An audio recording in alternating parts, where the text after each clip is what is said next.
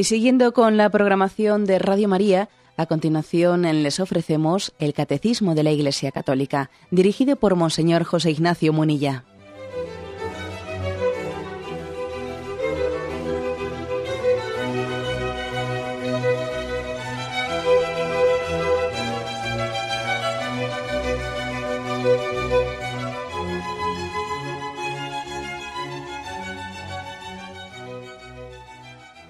Cordial saludo a todos los oyentes de Radio María. Un día más, con la gracia del Señor, proseguimos el comentario del Catecismo de nuestra Madre, la Iglesia.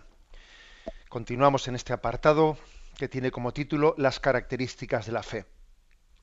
En programas anteriores habíamos ido describiendo esas características. La fe es una gracia, la fe es un acto humano, la fe y la inteligencia, y ahí habíamos hablado de pues mm, que la fe es cierta, la fe trata de comprender la relación fe y ciencia, hoy nos toca hablar de la libertad de la fe. ¿eh? Otra característica de la fe es la libertad. Es el punto 160, ¿eh? que dice así. El hombre, al creer, debe responder voluntariamente a Dios. Nadie debe estar obligado contra su voluntad a abrazar la fe en efecto, el acto de fe es voluntario por su propia naturaleza. Luego seguimos leyendo, pero esta primera afirmación del catecismo es literalmente eh, un extracto de la declaración sobre la libertad religiosa del Concilio Vaticano II, Dignitatis Humanae, ¿eh?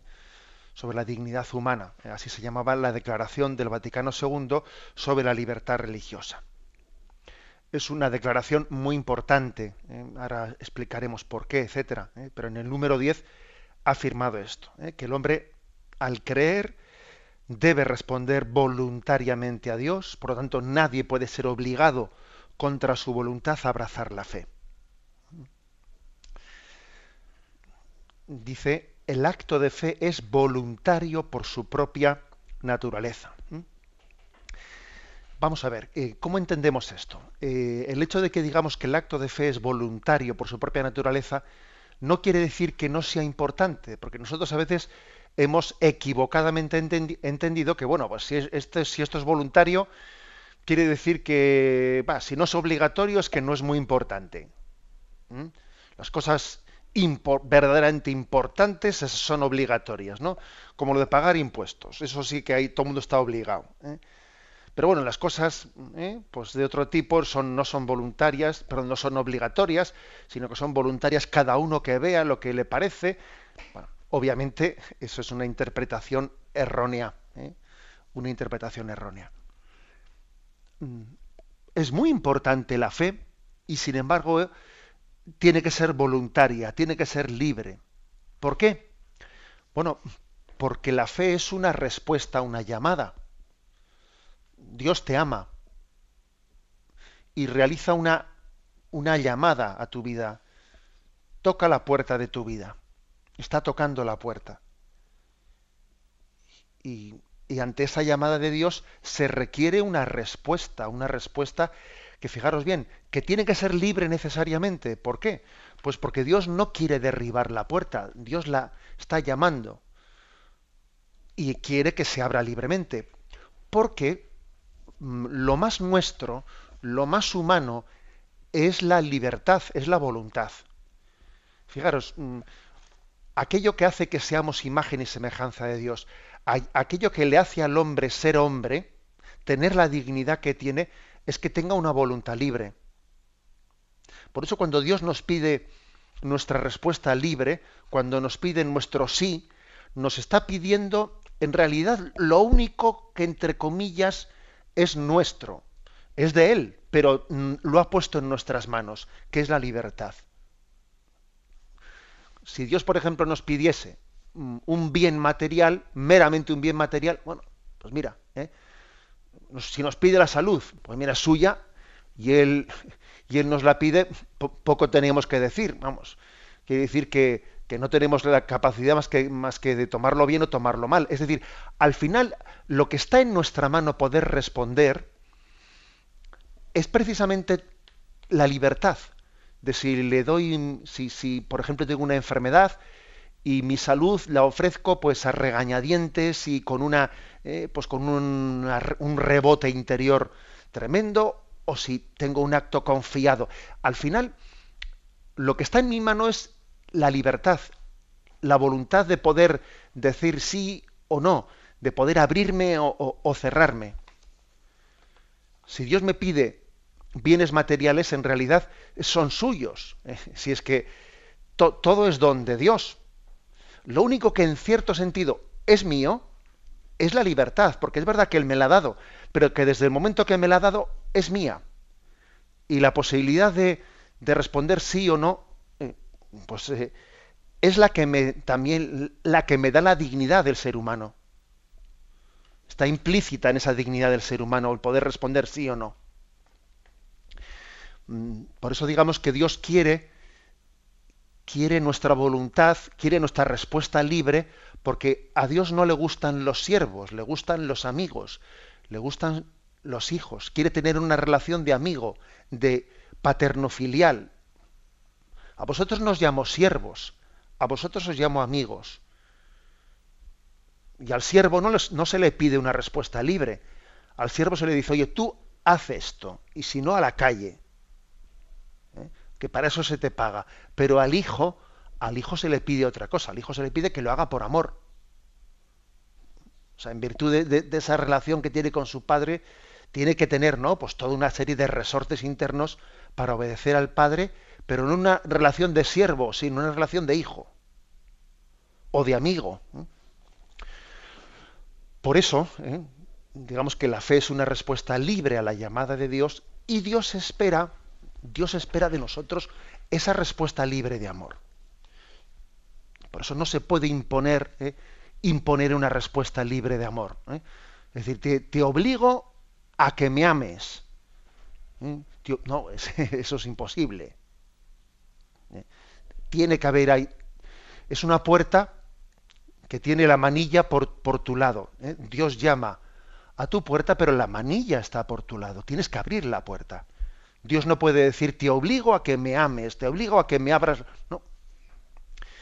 Eh, para reforzar este aspecto, se nos eh, refiere a un punto del Código de Derecho Canónico, que es el 748, el número 2 que dice, a nadie le es lícito jamás coaccionar a los hombres a abrazar la fe católica contra su propia conciencia. ¿Mm? Sería un error, un error, el que se obligase a alguien a abrazar la fe católica ¿eh? contra su conciencia, pues eh, amenazando, amenazándole eh, bien sea por otro tipo de coacciones, porque puede, porque puede ocurrir, ¿eh? que en momentos históricos determinados hayan ocurrido una serie de coacciones en las que quien sea, quien abrace determinada fe va a pagar menos impuestos o va a tener un tipo de privilegio en la sociedad determinado, etcétera, y entonces se le eso, eso existe, ¿no? Y todavía, eh, todavía existe alguna nación ¿eh? en la que pues quien tenga la fe católica, pues no puede formar parte de la familia real. ¿eh? Por ejemplo, perdón, quien tenga, quien no, sí, exactamente, quien tenga la fe católica, quien no haya abrazado la fe anglicana, no se le permite formar parte de la familia real. ¿eh? O sea, no puede tener, entrar dentro de esa dinastía de la familia real británica alguien que no mm, que haya abrazado la fe católica. Bueno, ocurre eso, ha ocurrido históricamente y por lo tanto, digamos, este pecado contra la libertad en la profesión de la fe, eh, pues es posible. Hoy, en día quizás no sea tan frecuente en nuestro contexto occidental, ¿eh? por el hecho de que bueno, pues hay una, eh, hay una conciencia de la importancia de la libertad muy grande, pero sí de una manera solapada.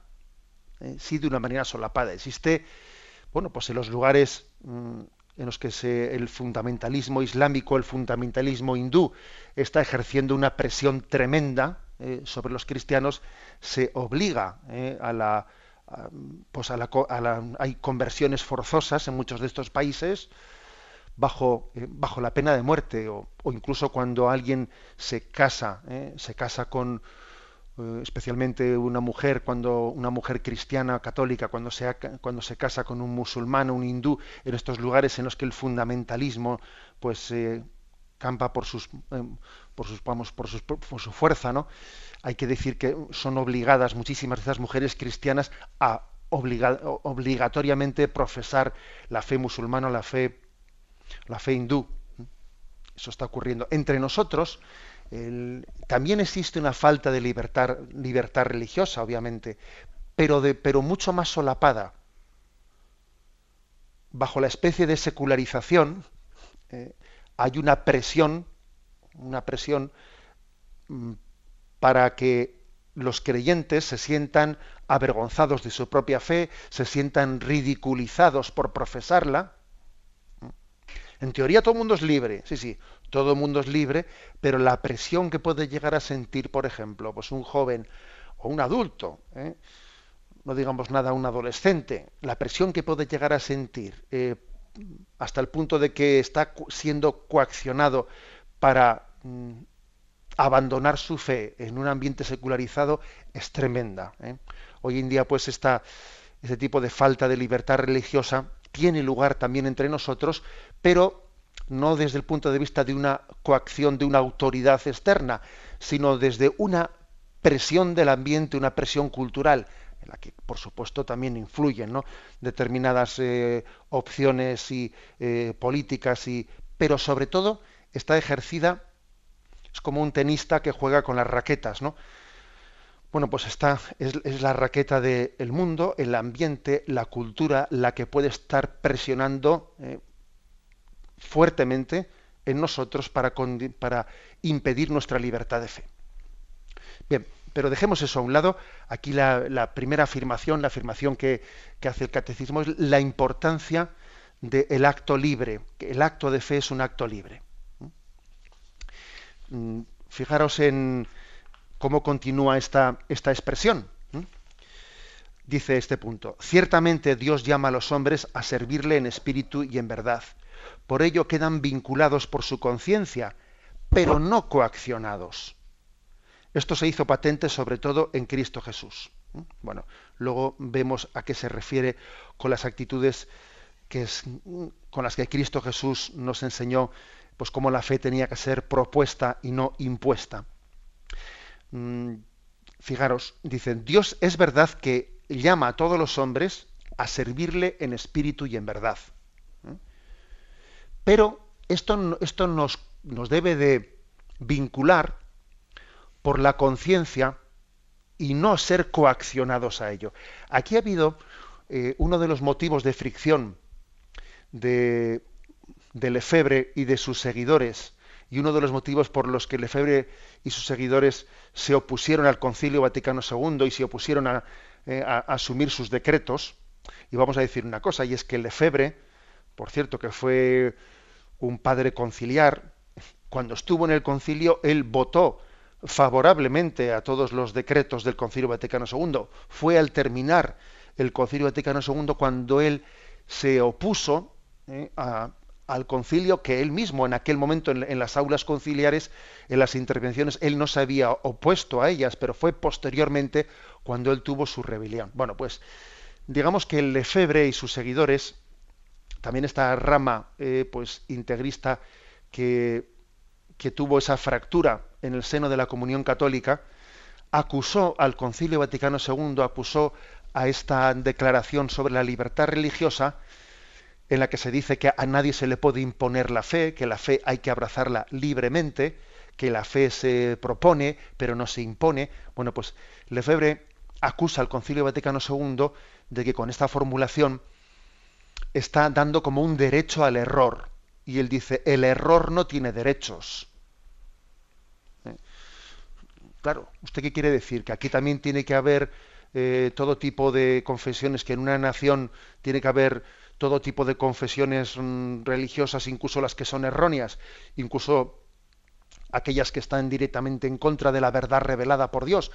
El, el error no puede tener derechos, luego usted no puede decir eso, ¿no?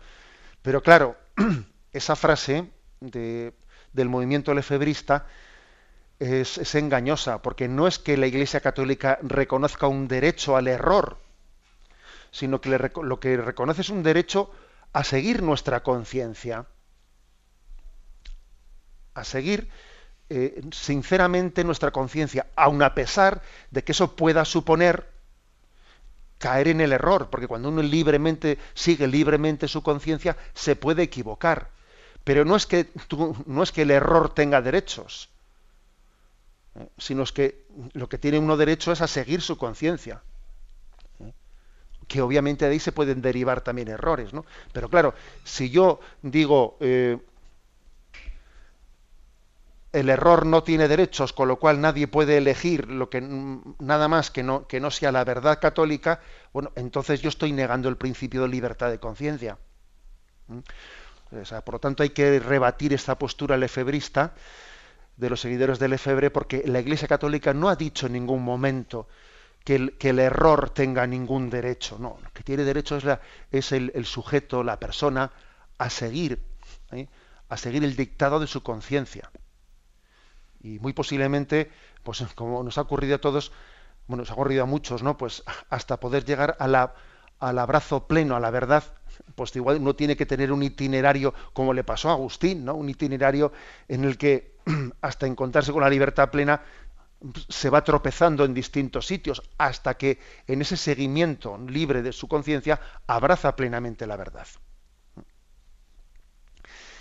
Bien, el espíritu de Jesús, por otra parte, el espíritu con el que Jesús predicó, predicó la fe y la verdad revelada, yo creo que es, mm, yo creo que es muy, muy claro, cómo él conjugó, conjugó la verdad eh, con la libertad. Por ejemplo, hay pasajes entrañables en los evangelios cuando son rechazados, cuando no son recibidos en una población. Eh, algunos apóstoles, algunos discípulos le dicen a Jesús, Señor, ¿quieres que roguemos para que caiga del cielo eh, pues, eh, pues, una lluvia de fuego y les consuma. Y dice, mira, no sabéis de qué espíritu sois. ¿eh? Déjalos, nos han rechazado. Bueno, pues nosotros ahora no, les deseemos el mal, no, no exterminemos, no acabemos con los que han rechazado nuestra predicación.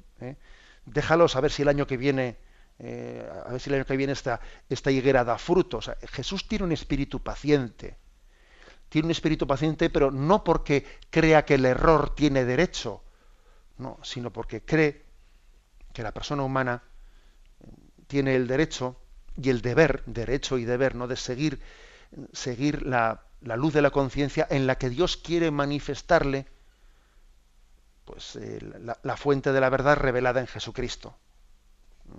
Jesús rechaza la, rechaza la violencia, guarda tu espada, le dice a Pedro, y, siempre pidió que nuestra respuesta ante el hipotético rechazo de la predicación fuese pacífica, ¿no? Sacudíos el polvo de los pies allí donde no seáis recibidos y marchad a otro, a otro lugar, etcétera. Jesús mm, cree firmemente en la verdad eh, y, y, nos recuerda nuestra obligación de conciencia de adherirnos a ella, pero siempre nos pide una adhesión libre, una adhesión de hijo, de amigo, no una adhesión de siervo. Bien, tenemos un momento de reflexión y continuaremos enseguida.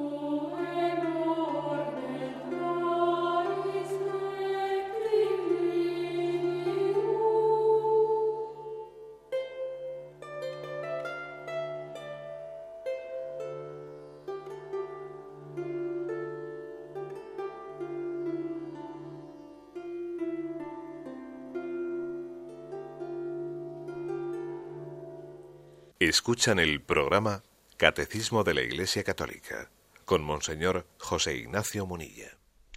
Pasamos al punto 161. Después de haber hablado de la libertad de la fe, se habla de la necesidad de la fe. Creer en Cristo Jesús y en aquel que le envió para salvarnos es necesario para obtener esa salvación. Puesto que sin la fe es imposible agradar a Dios y llegar a participar en la condición de sus hijos, nadie es justificado sin ella y nadie, a no ser que haya perseverado en ella hasta el fin, obtendrá la vida eterna. Bueno, aquí se dice, como podéis ver, se dicen palabras eh, fuertes y graves sobre la necesidad de la fe, que podría parecer esto contradictorio con lo que en el punto anterior hemos dicho. Existe una libertad en la profesión de la fe. Nadie puede ser obligado contra su voluntad a abrazarla. Pero decía que a veces nosotros entendemos mal esto. Sí, claro, si es voluntario, si es voluntario, entonces es que no es muy importante. No, no. Esa, esa ecuación, ese silogismo es, es falso. La fe es verdaderamente necesaria para nuestra salvación. En la fe nos jugamos la acogida del don de Dios o su rechazo pero al mismo tiempo tiene que ser voluntaria, tiene que ser libre. Bueno, ahora hablando sobre la necesidad de la fe, mm, repito la frase primera, creer en Cristo Jesús y en aquel que lo envió para salvarnos es necesario para obtener esa salvación. La verdad es que esta frase hoy en día resulta bastante escandalosa, bastante escandalosa, porque Claro, eso de que la fe es necesaria para la salvación, claro, como nosotros el creer o no creer lo, entendemos como una opción personal, ¿no? Eh, bueno, sobre gustos no hay nada escrito. Entonces, bueno, pues hoy a unos les gusta, a otros no les va, a otros sí les va, ¿no? Es que parece como si, eh, si la libertad fuese pues una opción personal, mm, bueno, pues que sería hasta no sé, poco respetuoso con nosotros, ¿no? Pues por parte de Dios, eso de que hiciese depender nuestra salvación de nuestra fe. Pero bueno, esto es una opción totalmente libre, que no, que eso no quita para que la persona, eh, pues mm, esté abierta a Dios o esté cerrada a Dios, o sea buena o sea mala, o sea, eh, esto al fin y al cabo es una cuestión de sensibilidad personal. Bueno, obviamente no es así. Si la fe fuese una cuestión, si tener o no tener fe fuese una cuestión baladí, pues desde luego el Evangelio no diría eso. ¿eh? Frases como, por ejemplo, Marcos 16, 16, que dice, y les dijo, id por todo el mundo y proclamad la buena nueva a toda la creación. El que crea y sea bautizado se salvará, el que no crea se condenará. Yo soy consciente que, esta, que esto que acabo de leer eh, chirría en nuestra cultura ¿eh? en nuestra cultura en la que bueno, pues se ha entendido por libertad, eh, pues el que cada uno em, piense exactamente lo que quiera, de manera que una cosa o su contraria pues, tienen, poca importancia, porque lo importante es que yo ejerza mi libertad, que sea auténtico, ¿eh? que yo sea auténtico. No importa si yo ejerzo bien o mal la libertad, lo que importa es que yo sea libre. No, eso no es verdad. No es verdad que no importe que la libertad esté bien o mal ejercida. Es que es lo más importante. Tener o no tener fe no es una cuestión baladí, sino que es abrirse al don de Dios o cerrarse al don de Dios.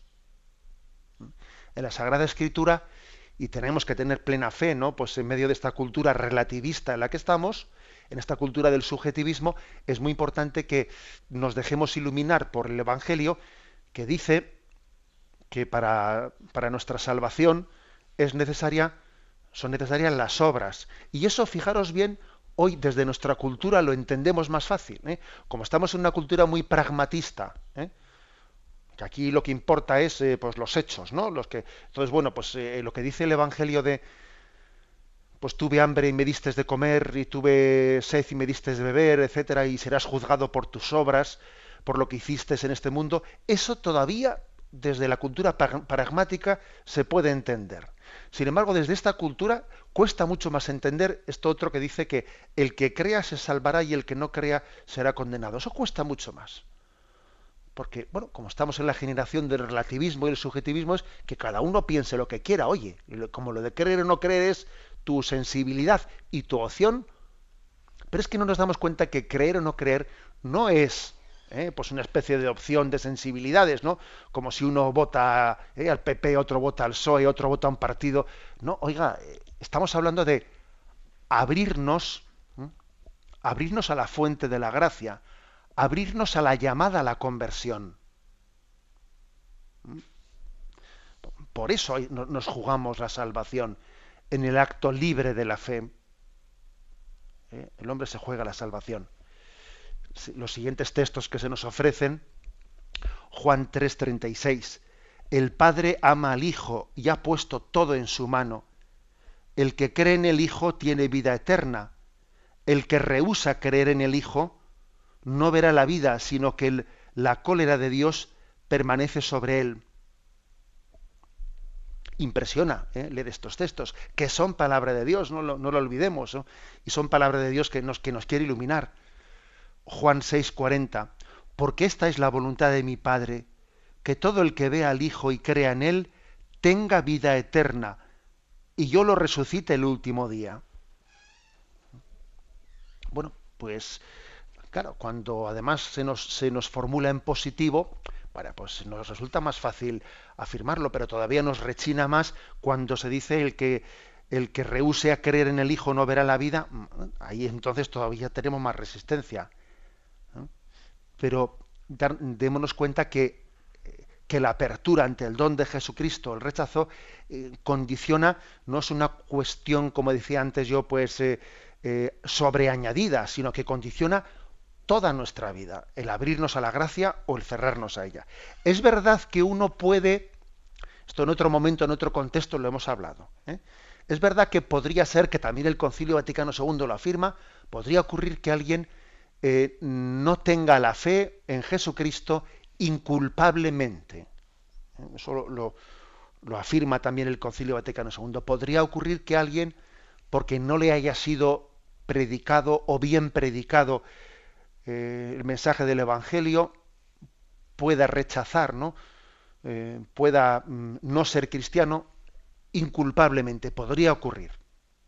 Y en ese caso, obviamente, pues estas, eh, entendemos que estos versículos evangélicos no serían aplicados a esa persona, ¿no? Aquí cuando se dice el que crea será salvado y el que no crea, em, em, el que no crea será condenado, obviamente se está refiriendo a un acto no meramente material, ¿eh? de tener o no tener fe, sino al acto formal de haberse abierto a la gracia o haberse o haberla rechazado, ¿no? No haber no haber querido creer, para entendernos. ¿eh? Quizás podíamos distinguirlo así, que no es lo mismo que creer que querer creer. ¿eh? O sea, que la culpabilidad, eh, la culpabilidad consiste en no querer creer. Obviamente puede haber personas que no crean, pues porque nunca se les ha explicado o nunca se les ha explicado bien. Pero en nuestra respuesta ante Dios no únicamente tienen importancia nuestras obras exteriores, ¿eh? Sino también la disposición de nuestra libertad para abrirnos o cerrarnos a Dios, que esa es la fe. ¿Mm? Bueno, hace en la afirmación de la carta a los hebreos, eh, dice que sin la fe es imposible agradar a Dios. Porque la fe es la actitud de confianza, de ponernos en sus manos es una actitud en la que dejamos que Dios eh, lleve adelante ¿no? pues el, el, itinerario de nuestra vida. Es como pasar del egocentrismo eh, al teocentrismo. La fe es como un giro copernicano, ¿no? en el que pasamos de que el yo sea el centro de mi vida a que Dios sea el centro de mi vida. Y, y ese, ese giro, ese giro copernicano, estaba diciendo yo, no, pues es, es necesario para abrirnos a la, a, la salvación, para participar de la condición de hijos. Se nos hace también esta, eh, dos, dos afirmaciones más, perdón, dos textos más. Mateo 10, 22 dice, y seréis odiados todos por causa de mi nombre, pero el que persevere hasta el final, hasta el fin, se salvará. luego también la perseverancia en la fidelidad. ¿eh? La fidelidad a la fe, pues puede llegar a, costarnos sudor, sangre y lágrimas. Muchos mártires, ¿no? La perseverancia en la fe les ha costado eso. Para que nos demos cuenta lo importante que es la fidelidad a la fe, pues es muy es, es necesario a veces recurrir a la historia de los mártires. Oye, ¿qué importancia tendrá la fe para que los mártires hayan dado su vida antes que renegar de ella? O sea, desde el, desde el punto de vista de la mentalidad actual, desde luego no hubiese habido nunca mártires. Porque dice, bueno, y mira, ¿qué más dará que a mí, que yo ahora diga creo o no creo en Dios? Me están diciendo que, que me vayan a guillotinar si no, ¿eh? si no adjuro de mi fe. Pues mira, aquí lo importante es no lo que yo diga con los labios, lo importante son mis obras. Pues bueno, yo digo que no creo y yo ya intentaré con mi vida eh, después ser fiel a Dios, etcétera, aunque yo ahora con los labios diga que no creo y así salvo el pellejo y salvo, ¿no? Pues no, claro, con, con esa mentalidad nuestra no habría, no habría habido ni un solo mártir en la historia. No, los mártires entregaron su vida no solo siendo fieles a sus obras, sino también siendo fieles a la confesión explícita de la fe. A la confesión explícita. ¿Mm?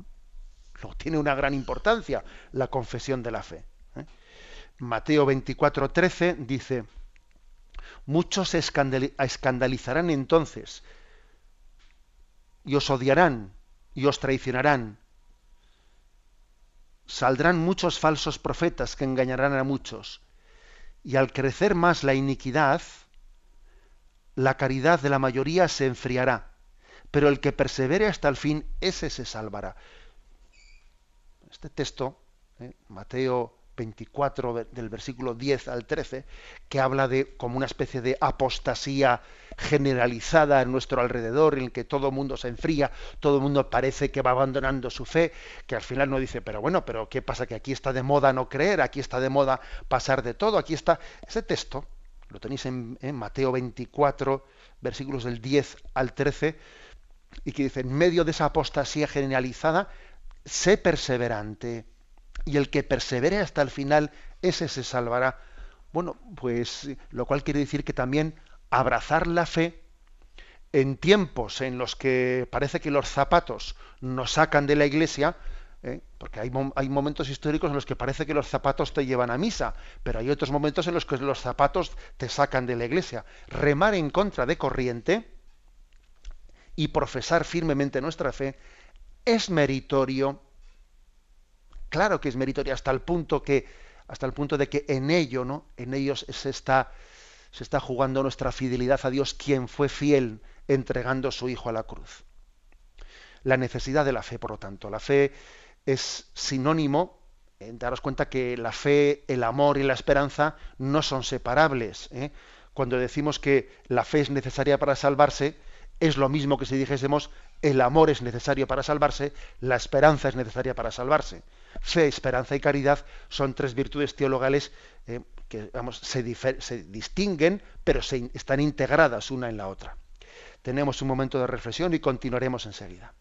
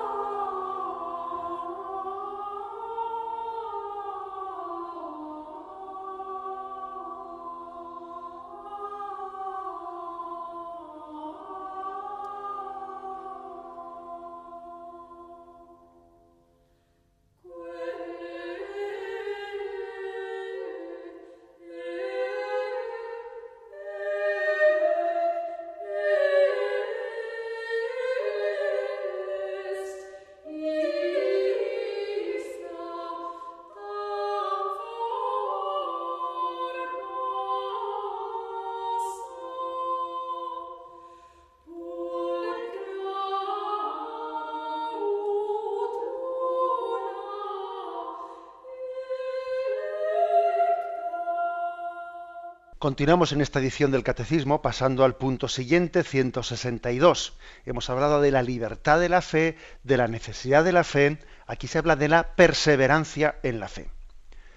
Dice, la fe es un don gratuito que Dios hace al hombre. Este don inestimable podemos perderlo San Pablo advierte de ello a Timoteo. Combate el buen combate, conservando la fe y la conciencia recta. Algunos, por haberla rechazado, naufragaron en la fe. Para vivir, crecer y perseverar hasta el fin en la fe debemos alimentarla con la palabra de Dios, debemos pedirle al Señor que la aumente, debe actuar por la caridad, ser sostenida por la esperanza y estar enraizada en la fe de la Iglesia. Bueno, una de las cosas que más nos suele llamar la atención a veces en nuestra vida es ver cómo alguien que le veíamos muy fuerte en la fe, de repente llega un momento en el que se enfría, se aparta de ella. Pero ¿qué le ha pasado a ese, no? no digamos nada el caso pues de secularizaciones de sacerdotes, de religiosos, a, veces esas secularizaciones pues tienen lugar eh, de una manera pues eh, digamos discreta y en, eh, ligada de la mano del discernimiento de la iglesia, porque una persona tiene una enfermedad seria que le impide, y entonces, bueno, pues, o por situaciones pues, muy concretas en las que la secularización digamos, es acompañada por la Iglesia y no, eh, y no resulta escandalosa, pero otras veces suele resultar escandalosa, en el sentido de que, ala, de repente uno, pues que antes estaba predicándonos la fe, pues de repente, ala, pues se va por ahí y, le ves en las antípodas de lo que nos estaba predicando anteriormente, ¿no? Y dice, no, pero bueno, pero ¿cómo, es posible esto, no? Y, y suele, suele a veces ser motivo de escándalo, pero también debería de ser motivo, este tipo de situaciones, de reflexión profunda. ¿eh? Lo que dice la Sagrada Escritura, el que, se el que se sienta seguro, tenga cuidado no caiga.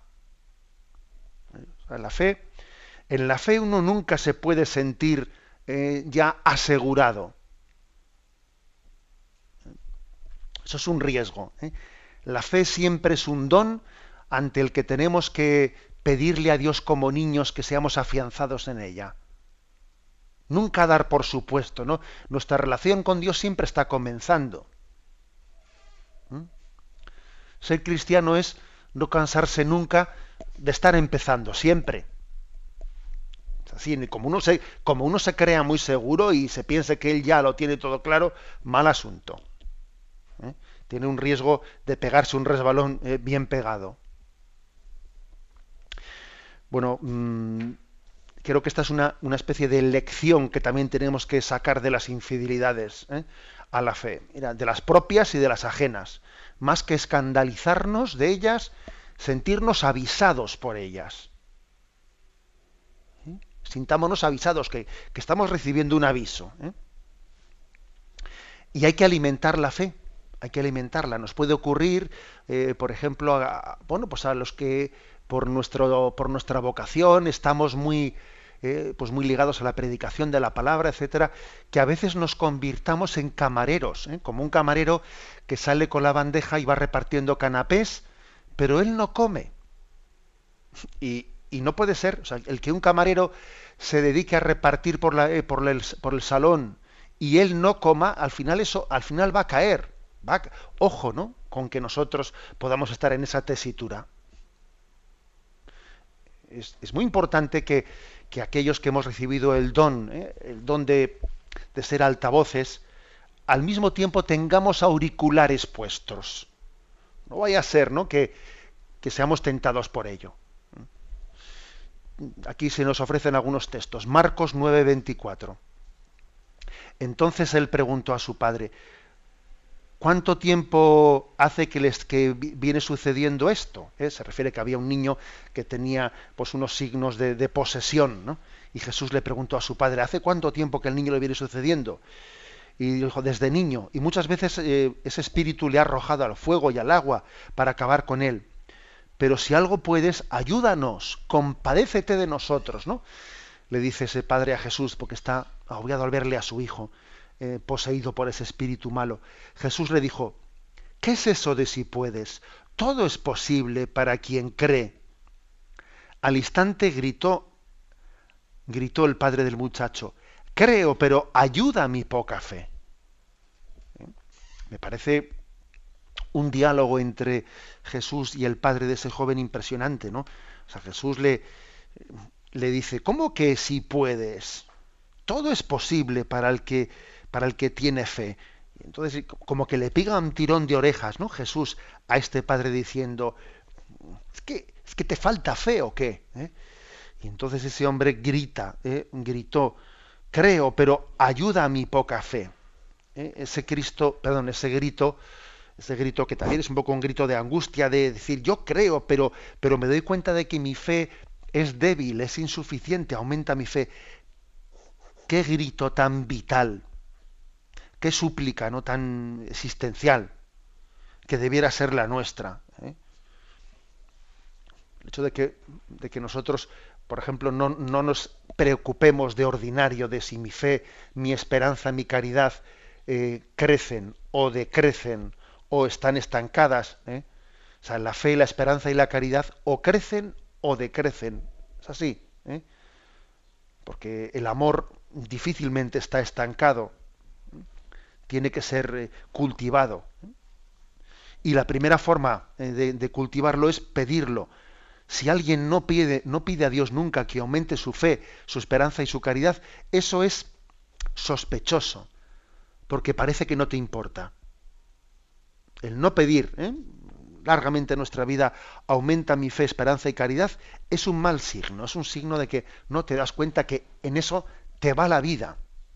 En eso está lo esencial, que la perseverancia supera tus fuerzas y tus capacidades. Hay que decir que la perseverancia es un, es un don muy grande. Y aparte, Santo Tomás de Aquino decía que aquellos que no gozan de la virtud difícilmente podrán perseverar en ella.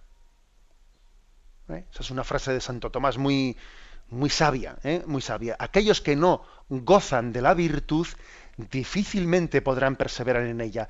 Si tú no gozas, no, si, si tú no te das cuenta de lo importante que es la fe, si, le das no le das gracias a Dios por tenerla, si no le pides que la consolide, difícilmente perseverarás en ella porque no te estás dando cuenta del regalo que tienes. Bueno. Otro texto, Lucas 17:5. Cuidaos de vosotros mismos. Si tu hermano peca, repréndele.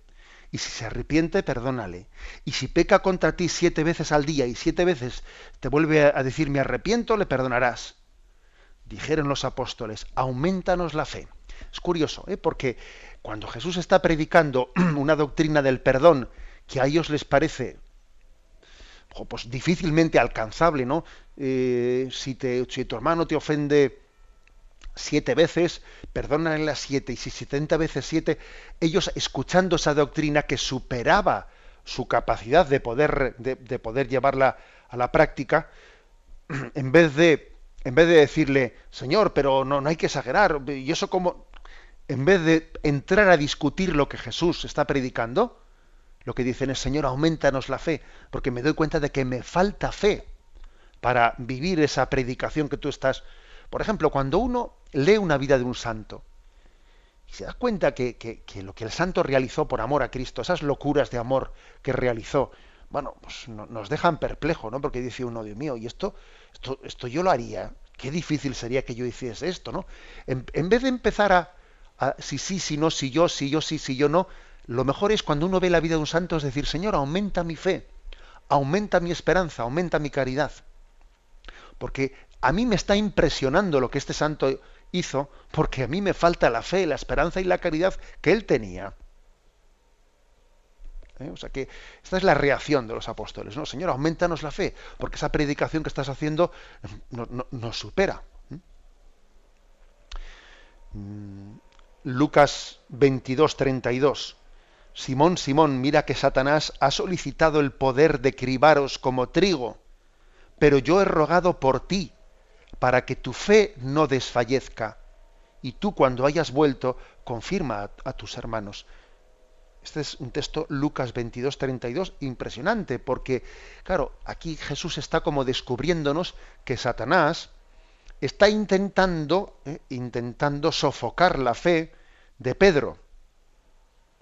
Satanás ha solicitado el poder de cribaros como trigo, pero yo le he parado los pies para entendernos. Yo he rogado por ti para que tu fe no desfallezca. Fijaros si es importante la fe, que Cristo ruega al Padre por nuestra fe.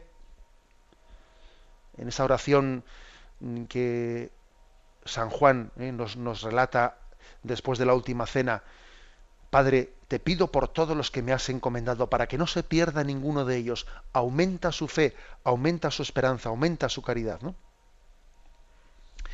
Mm, es en consecuencia, es en consecuencia una fe que al mismo tiempo tiene que actuar en la caridad, ¿eh? y aquí vienen algunos textos en los que se, insiste en ello, de qué te sirve tener fe si no tienes obras. ¿Eh? Una fe que se actualiza en la caridad y es sostenida por la esperanza. ¿eh? Romanos 15, 13. El Dios de la esperanza os colme de gozo y paz en vuestra fe, hasta rebosar de esperanza por la fuerza del Espíritu Santo. Bien, eh, eh, convendrá recordar que cuando hablamos de fe, como he dicho antes, no la separamos nunca de la caridad y de la esperanza. La fe, la esperanza y la caridad, como he dicho anteriormente, son tres virtudes que actúan conjugadamente. ¿eh? Es imposible que una persona crezca en la fe si al mismo tiempo no crece la caridad o no crece la esperanza y viceversa. Bien, lo dejamos aquí. Hemos querido ya hacer una explicación sobre la libertad de la fe, la necesidad de la fe y la perseverancia en la fe. Damos paso a la intervención de los oyentes. Podéis llamar para formular vuestras preguntas al teléfono 917 107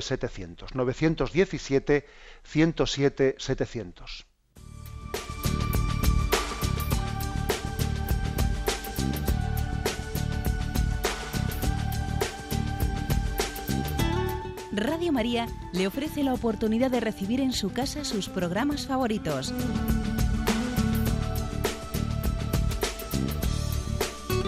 Ahora lo puede hacer a través de nuestra página web www.radiomaria.es o bien llamándonos al 902 500 518. 902 500 518. Pídanos el programa que más le interesa en cualquiera de sus emisiones, especificando el día y la hora que lo ha escuchado. Solo nos tiene que decir si lo quiere en CD de audio o CD o DVD en MP3.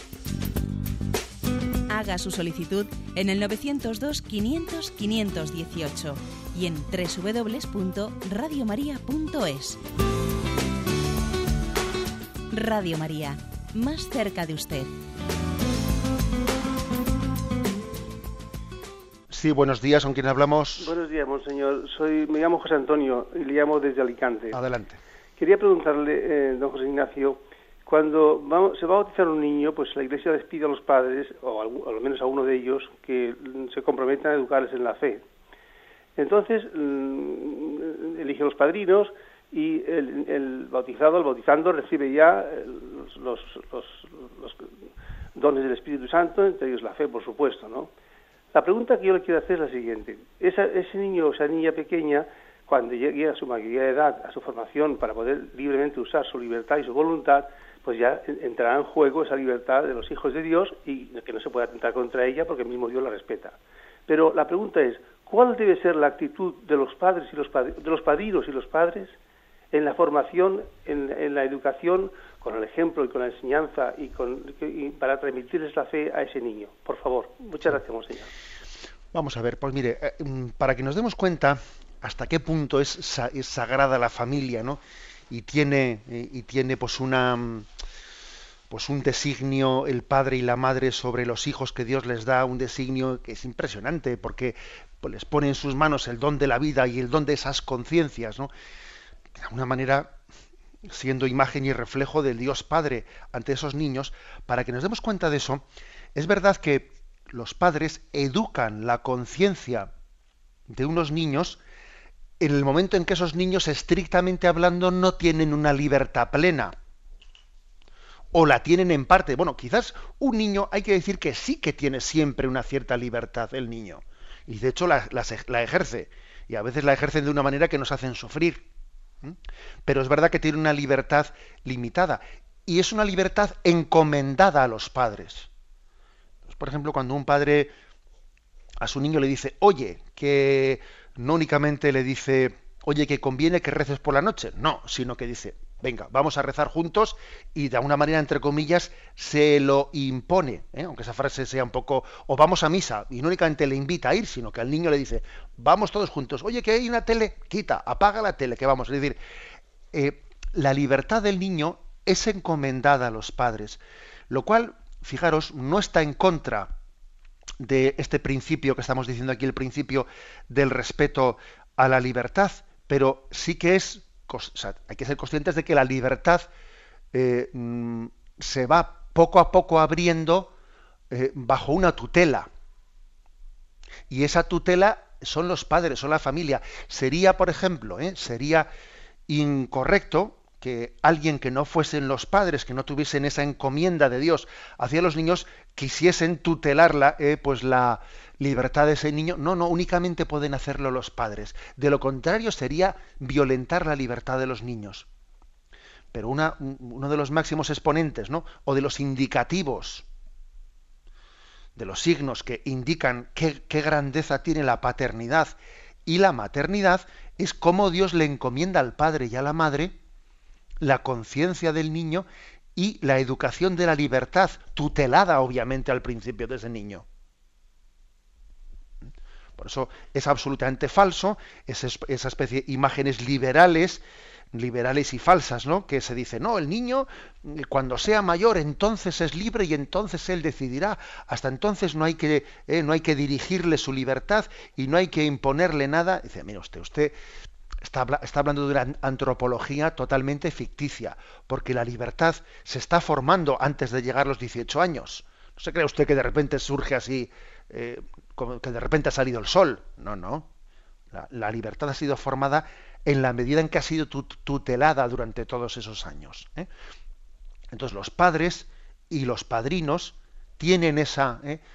E, ese deber que por el, testimonio de su vida, por el testimonio de su vida, pero también con su autoridad, ¿eh? con su autoridad, con sus palabras, van educando la libertad del niño en la confesión de la fe.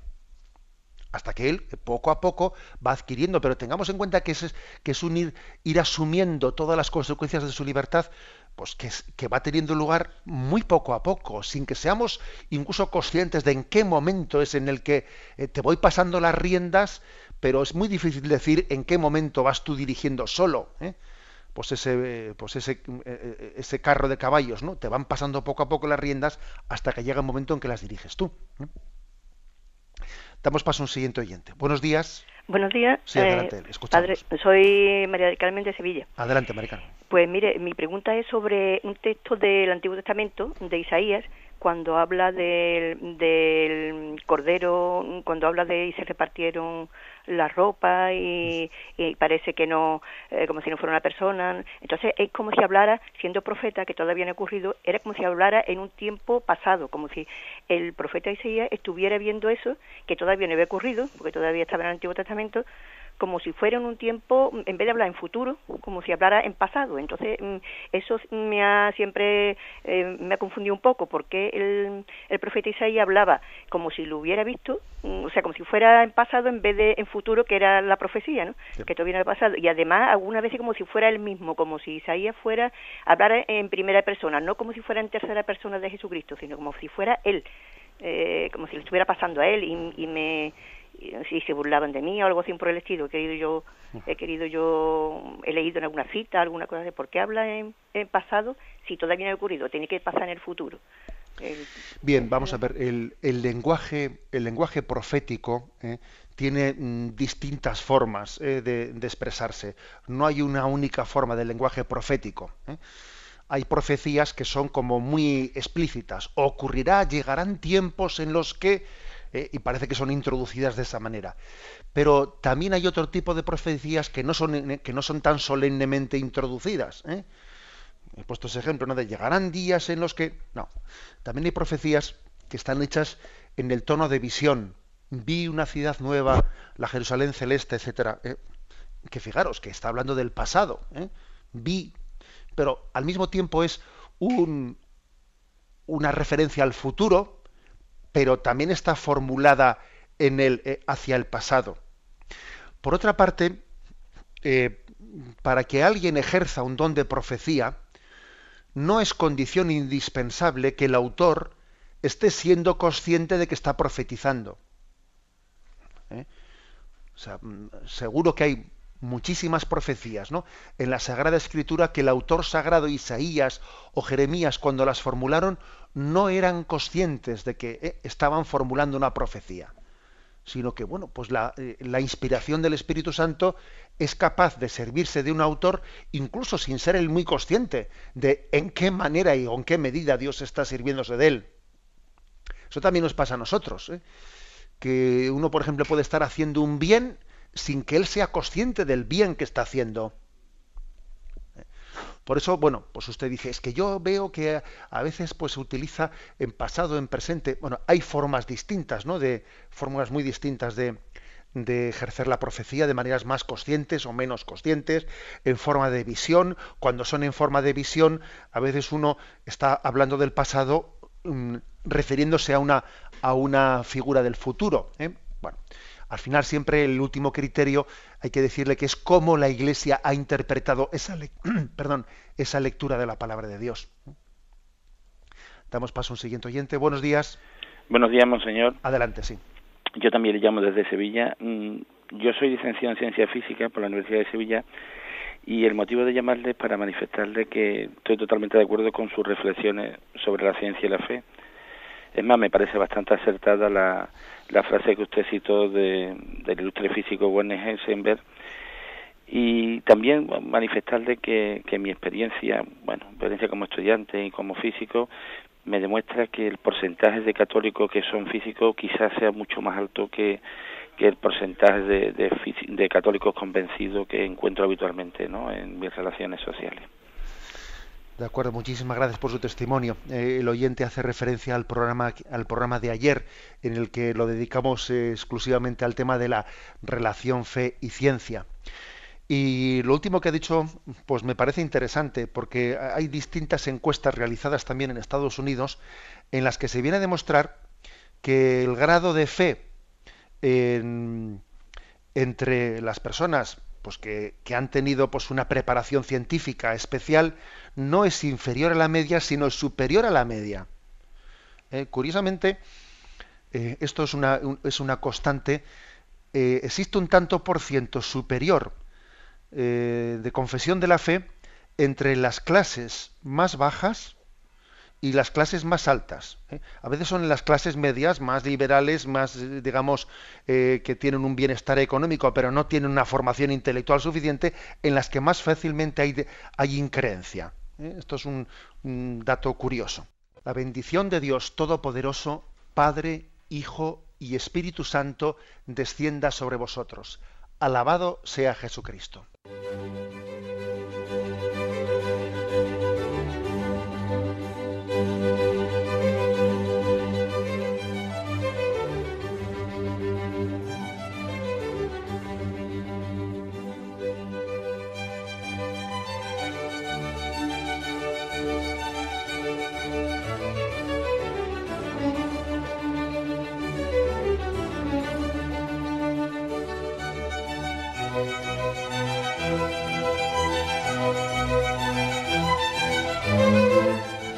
Han podido escuchar en Radio María el Catecismo de la Iglesia Católica, dirigido por Monseñor José Ignacio Munilla.